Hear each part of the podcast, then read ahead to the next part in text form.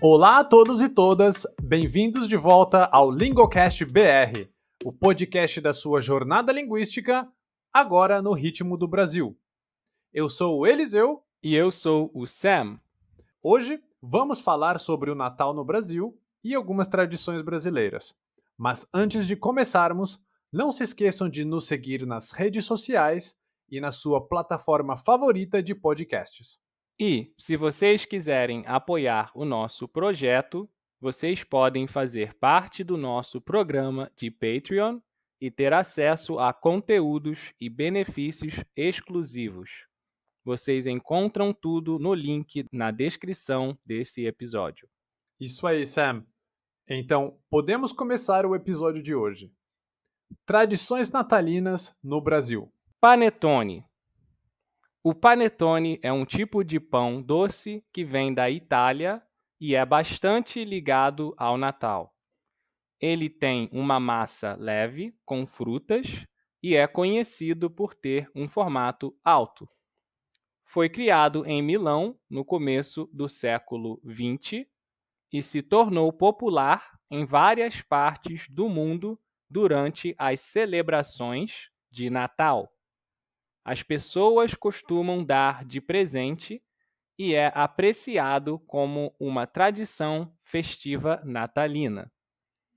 No Brasil, é comum também encontrar diferentes variações, como o chocotone, com chocolates ao invés de frutas, ou chocotone trufado recheado com chocolate. Peru ou Chester. O peru é uma ave de origem americana, com carne branca escura e avermelhada. É uma ave maior e mais pesada do que o Chester, com um sabor mais acentuado. O peru é geralmente assado no forno, com temperos como sal, pimenta, alho, cebola e frutas secas. O Chester é um frango grande, criado especialmente para as festas de fim de ano. É uma ave com carne branca, macia e suculenta com um sabor mais suave que o frango comum. O Chester é geralmente assado no forno, com temperos como sal, pimenta, alho e cebola. Ambos são muito comuns quase exclusivamente durante o período das festas no Brasil, estando na mesa da maioria dos brasileiros durante o período natalino. Amigo secreto. Amigo secreto é uma tradição em que um grupo de pessoas tira o nome de outra pessoa de maneira aleatória e cada participante deve presentear secretamente a pessoa escolhida durante um evento, geralmente sem revelar a sua identidade até o momento da troca de presentes. É igual ao Secret Santa, nos Estados Unidos. Existe também o amigo da onça, que é uma brincadeira parecida com o amigo secreto, mas o objetivo é comprar um presente que seja engraçado ou que irrite o amigo secreto.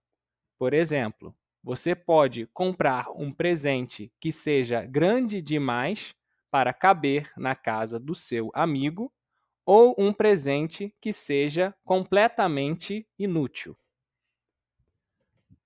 Presentes. No Brasil, os presentes são abertos na véspera de Natal, após a ceia. A tradição é que a pessoa mais velha da família abra os presentes primeiro, seguida pelas crianças e depois pelos adultos mais jovens. Os presentes são geralmente colocados embaixo da árvore de Natal e as crianças costumam cantar músicas de Natal enquanto esperam para abrir os presentes.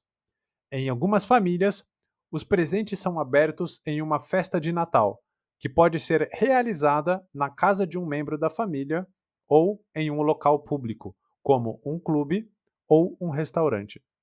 Nestas festas, os presentes são geralmente colocados em uma mesa ou em um local central, e as pessoas podem escolher os presentes que desejam abrir.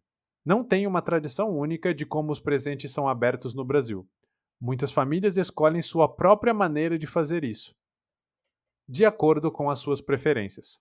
No entanto, a abertura de presentes é uma parte importante da celebração do Natal no Brasil e é um momento de alegria e diversão para toda a família, mesmo para aquelas que não seguem nenhuma tradição.